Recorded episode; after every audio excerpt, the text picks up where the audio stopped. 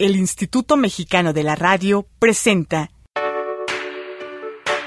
Historias Cienciacionales. Ciencia para tus oídos.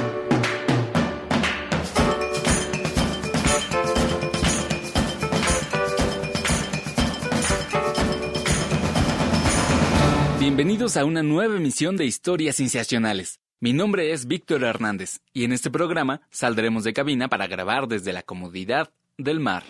Solo debo ah, tratar de acomodarme a mi pierna. Ah, ya está. Les presento a nuestra cápsula sumergible. Algo angosta, cierto, pero fue lo único que pudimos costear los de historias cienciacionales con nuestra humilde imaginación, quiero decir, ahorros. Ahora, si tan solo supiera cómo activarla, Tal vez debimos haber pagado esos pesos más para incluir el manual de instrucciones. En lo que me las ingenio para echar a andar esta esfera de metal, ¿por qué no les platico un poco qué hacemos aquí? Ah, el océano. El océano es como el corazón de la Tierra. Controla su clima, regula su temperatura y es la fuente vital de prácticamente todos sus habitantes. Sus aguas además bañan la mayoría de su superficie. Poniéndolo así, hasta parece injusto que este planeta se llame Tierra y no agua. Pero conocer la importancia del mar que acaricia las costas de cada continente no significa que lo hayamos explorado a fondo. Y aunque dependamos tanto de él, menos del 10% de este reino submarino ha sido visto por ojos humanos. ¿Qué esconden las entrañas saladas del océano? Hasta mediados del siglo XIX, la ciencia no podía tener menor interés por el océano profundo. La vida no puede sobrevivir allá abajo, decían los biólogos. El suelo marino no es más que un paraje inmutable y soso, pensaban los geólogos.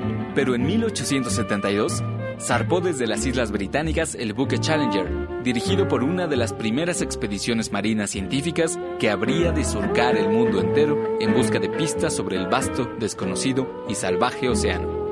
Durante los tres años que vivieron en alta mar, los científicos del Challenger midieron con obsesión la profundidad, temperatura y otras características de las aguas que cruzaron. Al terminar la expedición, además, habían catalogado casi 5.000 especies animales nunca antes descubiertas.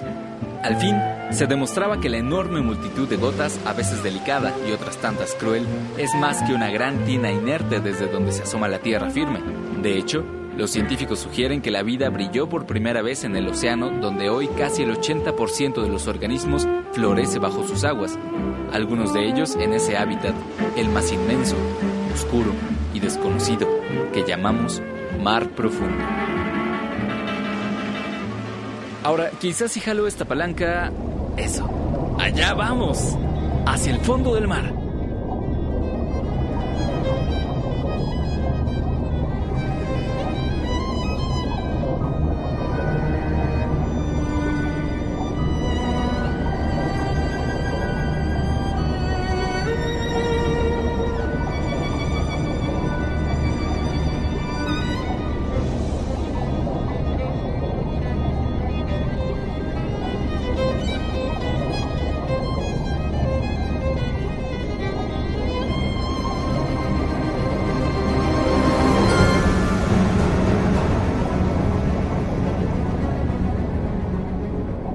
Ver esto? Entramos a la zona de penumbra, donde comienza el mar profundo.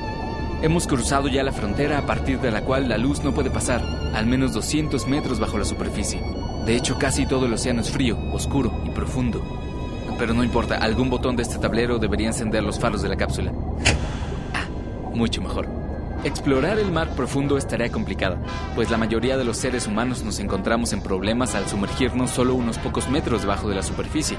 Sin embargo, estudiar la vida submarina se volvió más fácil en 1930, cuando el ecólogo William Beebe descendió unos 900 metros en una bola de acero parecida a esta cápsula, acompañado por su inventor, el ingeniero Otis Barton. Esa bola de dos toneladas y tres pequeñas ventanas fue nombrada batisfera y a bordo de ella, los ojos de ambos hombres fueron los primeros en observar cómo iban desapareciendo los colores de la luz solar y comenzaba a dibujarse la accidentada geografía submarina de lugares como las Bermudas.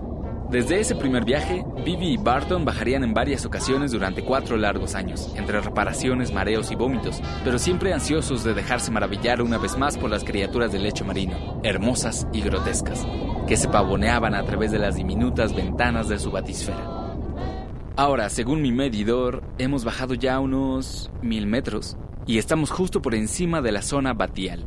Fueron estas mismas zonas que vamos pasando, pero en el Golfo de California, donde en 1990 una joven científica mexicana de 33 años descendió a bordo del Nautil, un submarino francés que resplandecía gracias a su intenso color amarillo. Años después, la misma joven ganaría reconocimiento con el nombre de Elba Escobar Briones, exploradora de mares.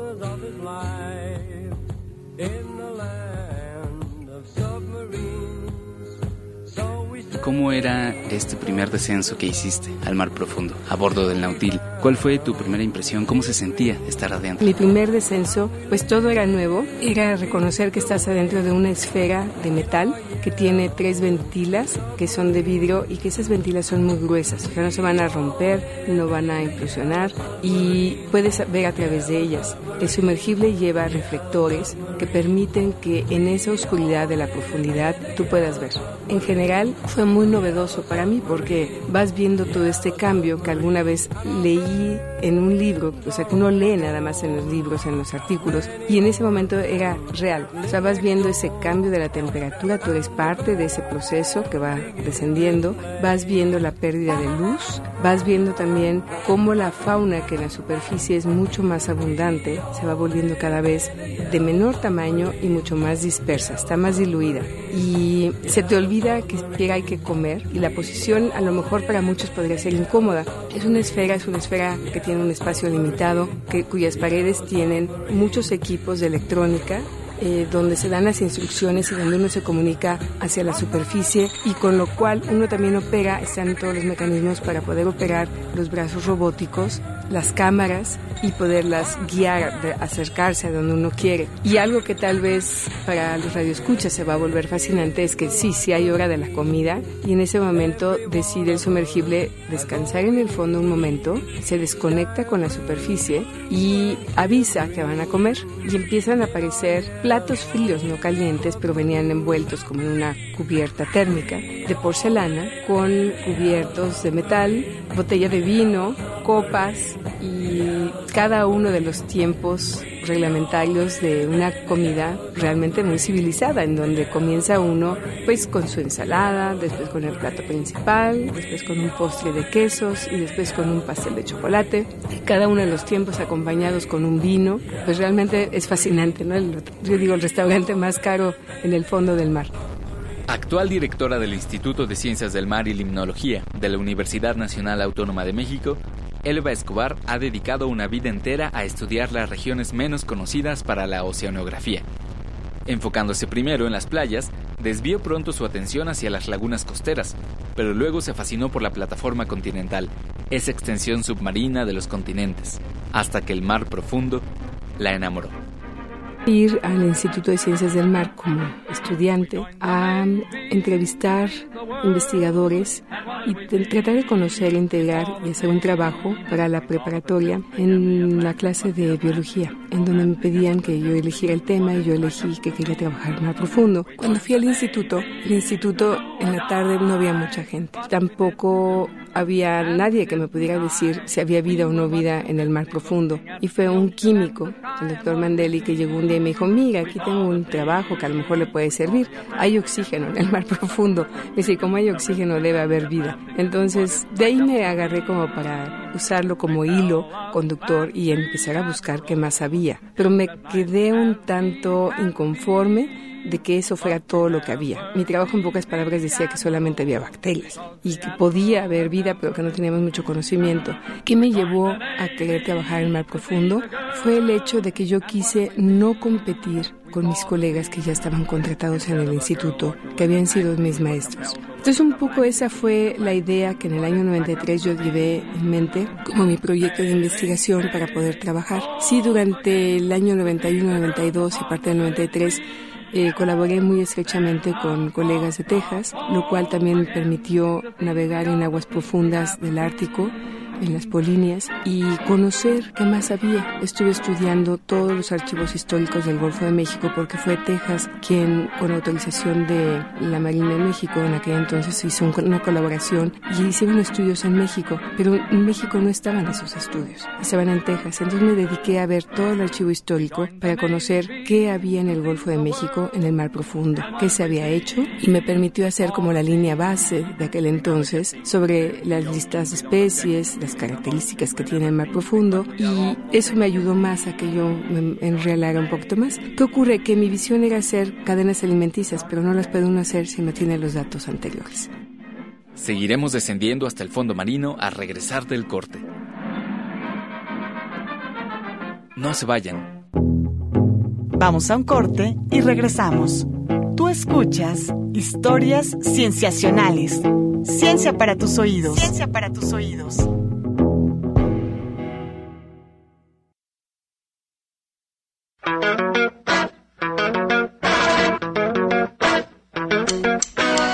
Estamos de regreso en Historias Cienciacionales. Ciencia para tus oídos. Ciencia para tus oídos.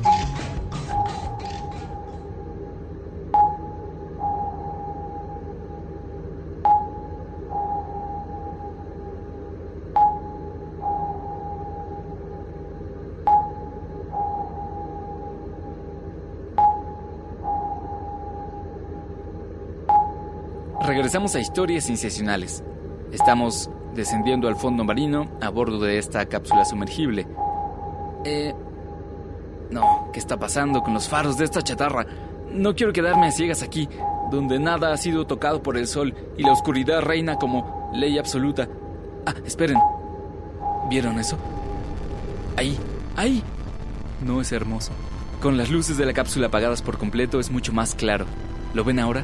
esa multitud de pequeñas galaxias que se estrellan contra el vidrio, las constelaciones imposibles bajo el mar y sus estrellas parpadeantes, los destellos de luz emitidos por aquellas formas alienígenas, el lenguaje de la noche submarina. En aquel pez todo brilla, como si fuera un árbol de Navidad a la deriva, sus ojos, su barbilla, sus aletas, sus entrañas. Esto es bioluminiscencia, y es aquí en el mar profundo, a escondidas del sol, donde los animales presentan sus espectáculos más asombrosos. Algunos científicos creen que los seres marinos crean su propia luz para encontrar comida, pareja o para defenderse. Comprender la bioluminiscencia podría ser esencial para entender la vida en el océano, donde vive la mayoría de los organismos bioluminiscentes. Eso lo sabe bien Elba Escobar. Los peces que tú llegas a ver que nadan ahí o las medusas, los vemos porque brillan, porque tienen bioluminiscencia. En general, la vida que vive ahí no está acostumbrada a ver luz, eh, la única energía que se emite, y sobre todo donde estábamos estudiando, es energía hidrotermal. Y esta genera su propia luz en una frecuencia muy específica y que algunos animales sí pueden detectar. Inclusive muchos camarones y algunos otros organismos se dirigen hacia las ventilas porque su ojo tiene la capacidad de visualizar esa emisión de energía hidrotermal y se dirigen en esa dirección para poder alimentarse, poderse reproducir y realmente es muy interesante ver que los organismos tienen esa capacidad. Tal vez lo que más me impresionó es ver las cosas que uno nada más ve en fotografía a través del vidrio, o sea que casi uno podía poner la mano enfrente de una ventila hidrotermal sin que uno se lo platiquen, sino que está uno enfrente de ella. Estamos ya alcanzando los 4.000 metros bajo la superficie del mar y dejando la zona batial para entrar a una de las más profundas, la zona abisal. El abismo, en oscuridad perpetua, es la parte más profunda de la medianoche submarina que empieza justo arriba, en la zona batial. El agua donde viven sus habitantes permanentes, como Kiasmodon níger, un pez que engulle a sus presas extendiendo la boca y empujándolas hasta su estómago, Lophius piscatorius, el pez rape con su señuelo brillante que conduce hacia sus mandíbulas mortales, o Architeutis, el calamar gigante, cuyo tamaño supera los 10 metros. Esa agua no sube más de los 3 grados centígrados. Los nutrientes que llegan hasta aquí prácticamente no existen. ¿Acaso el cadáver de peces, ballenas y otros organismos sirven para alimentar a los microorganismos que pululan esta zona en el fondo marino? Para terminar y dar un poquito de conclusión y ofrecerle a la audiencia, digamos, la, relevancia de este tema de investigación, te pedimos que nos cuentes de manera breve, pues nos queda ya poco tiempo, qué nos ha enseñado el mar profundo desde que comenzamos a estudiarlo? Lo que nos ha enseñado es que, para comenzar, es una gran vastedad del planeta y en el caso del agua una mayor cantidad del volumen del planeta, debe tener una gran relevancia para capturar carbono, para ser un almacén de diferente tipo de elementos y a la vez para proveer de servicios a la humanidad. Servicios ecosistémicos que tal vez no hemos casi estudiado y que van asociados de la mano con la diversidad biológica. Pero en el caso del mar profundo, las tallas son muy pequeñas, los animales están más dispersos, pero su papel por lo mismo debe ser más importante. Esto es, se lleva a cabo un proceso de remineralización solamente en el primer centímetro de sedimento. ¿Remineralización como en qué sentido? La remineralización quiere decir que todo lo que se muere que es materia orgánica, eh, ejemplo una ballena cuando se muere pues eventualmente por gravedad se deposita al fondo y en el fondo se degrada. Este proceso de degradación y transformación y acúmulo de lo que era la ballena, carbono, nitrógeno, fósforo, que componen su tejido, que componen sus huesos, lípidos y otras cosas, pues eventualmente por 80 años o más pueden dar alimento a animales en el fondo y va generando pues un gradiente ¿no? de descomposición donde está la ballena y luego más alejado de los animales que llegan, comen y van dispersando la comida como uno cuando come va dejando migajitas y después además los animales desechan lo que comieron y van generando un halo alrededor de la ballena y mucho más lejos de la ballena. ¿Qué ocurre? Este proceso se llama remineralización y pone nuevamente disponibles como elementos básicos carbono, nitrógeno, sílice, fósforo, que son eventualmente elevados por corrientes que se llama surgencia, la surgencia de la masa de agua profunda hacia la superficie y permite que en la superficie pueda promover producción primaria y se geste otra vez y se lleve a cabo la cadena alimenticia. Pero si uno quita esa capita del primer centímetro de sedimento, quitó uno ese servicio. O sea, deja uno sedimento, pero un sedimento donde no hay esta interfase con estos animales pequeñitos, bacterias, animales que fraccionan, animales que van descomponiendo, y entonces ese servicio es inexistente. Entonces, aunque uno crea que con esa perturbación de quitar el primer centímetro uno va a promover producción primaria y una cadena alimenticia, no. Lo que uno va a promover es que se acumule material y ahí abajo se descomponga y no tengas oxígeno y no, no pueda haber vida. Entonces, realmente eso no lo conocíamos y ha sido un proceso de conocimiento. Hemos conocido una gran diversidad de especies que no conocíamos y que a la fecha sabemos que muchas de ellas tienen adaptaciones evolutivas de muchos millones de años que nos permiten saber que tienen mecanismos para protegerse de la alta presión, de la baja temperatura, que pueden alimentarse con poquito alimento y sobrevivir periodos de inanición muy grandes y eso está codificado en sus genes y algunos de estos genes que tienen estos animales son de importancia para futuros mecanismos de supervivencia del hombre, para mejorar las condiciones de vida del hombre.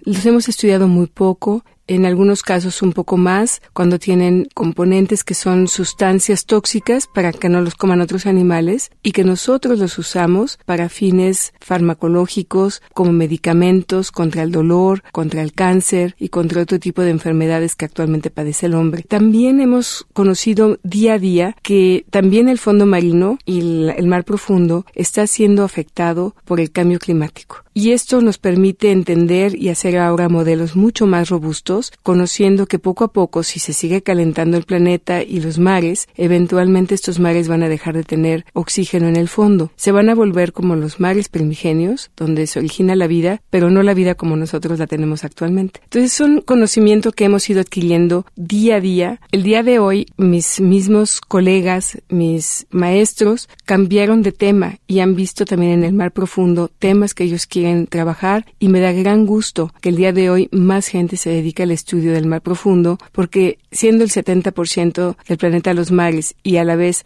el mar profundo casi el 90%, creo que vale la pena que más gente se dedique a estudiarlo y que lo entendamos mejor para el futuro de beneficio de la humanidad. Muchísimas gracias, doctora, por haber estado con nosotros. Y muchas gracias a ustedes por esta invitación. Yo creo que es muy valioso lo que hacen ustedes para el público y que se vaya enterando de diferentes temas. Yo escucho su programa y realmente me gusta mucho. Muchas, felicidades. Muchísimas gracias.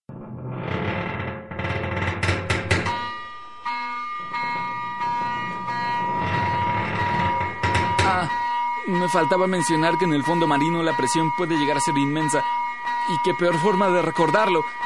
Alguno de estos botones debe ser el de emergencia. A ver, este rojo. Autodestrucción. No, no quiero autodestruirme. ¿Quién pone un botón de autodestrucción en un submarino? Ah, aquí está. Emergencia.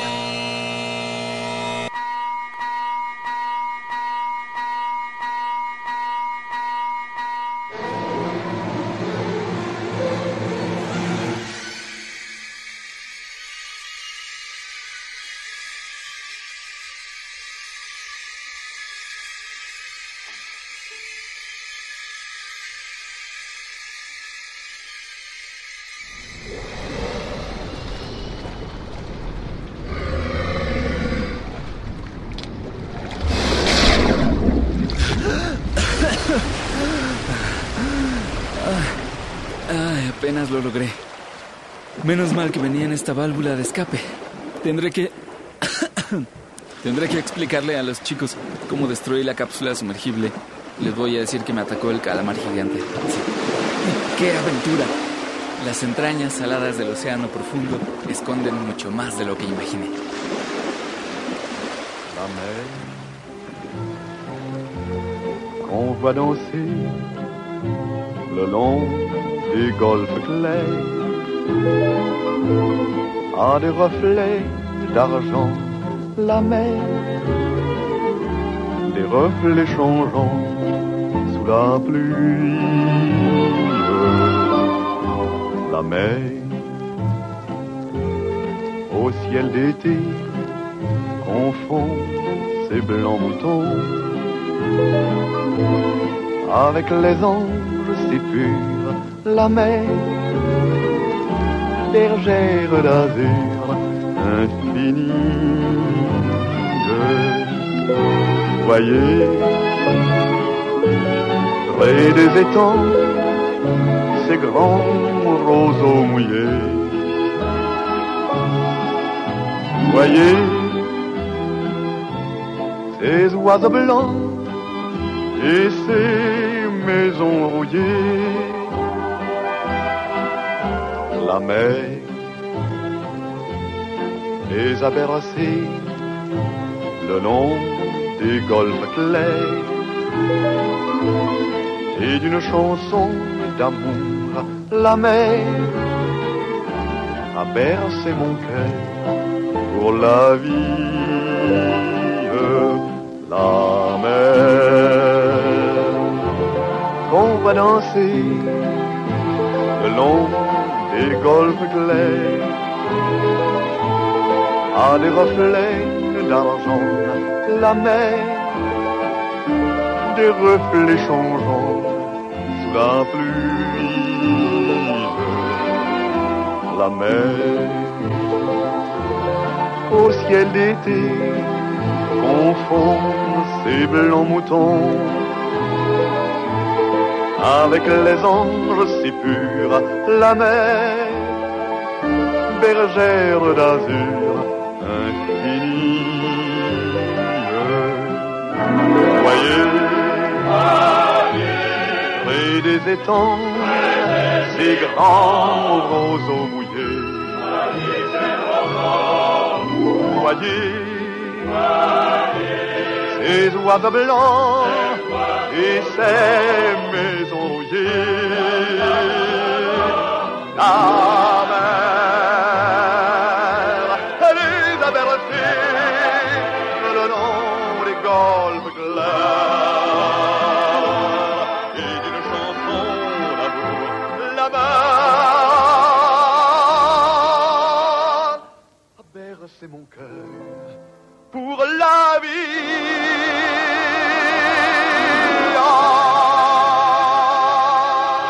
Esto ha sido todo en este episodio de Historias Cienciacionales.